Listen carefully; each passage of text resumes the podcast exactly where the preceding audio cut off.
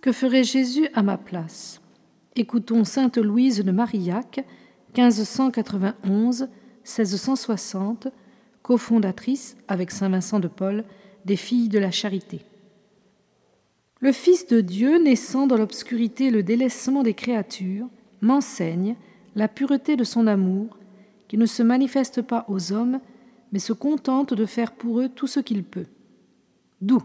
Je dois apprendre à me tenir caché en Dieu dans le désir de le servir, sans plus rechercher le témoignage des créatures et ma satisfaction en leur communication, me contentant que Dieu voit ce que je veux lui être. Ensuite de la première résolution que le Fils de Dieu avait prise de nous racheter, il se résigne à la volonté de son Père au temps de sa passion. Cette résignation n'a pas été seulement douloureuse au temps de sa prière au jardin, mais en toutes ses souffrances, parce que naturellement une peine fait appréhender une autre peine. Ô mon âme, que ta lâcheté a toujours été grande, de n'avoir pas assez de courage à te soumettre, non seulement dans les occasions de souffrir, mais de te laisser tant de fois abattre dans la seule imagination d'une peine ou affliction appréhendée. Mon Dieu, je ferai en cela dorénavant ce que vous voulez de moi, et je me servirai de l'exemple de votre Fils pour adoucir mes peines et pour le porter avec lui dans le souvenir de ses douleurs.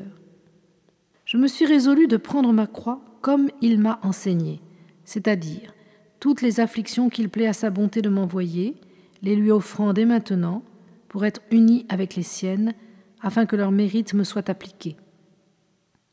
Il faut qu'étant attentive à ce qui se passe en Jésus à sa croix, il s'en forme si puissamment des habitudes dans nos volontés que nous agissions de cette sorte.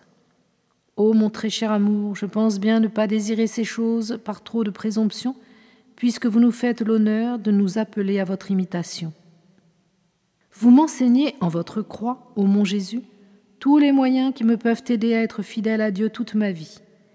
Les paroles que vous y proférez sont autant de prédications, paroles de support, de miséricorde et d'amour, paroles de douleur et d'abandonnement amoureusement dites paroles de désir, d'humilité et de confiance, celles par lesquelles vous demandez pardon pour ceux qui vous crucifient, ne m'apprennent-elles pas la charité et le support que je dois avoir pour mon prochain et le service que vous voulez que je lui rende?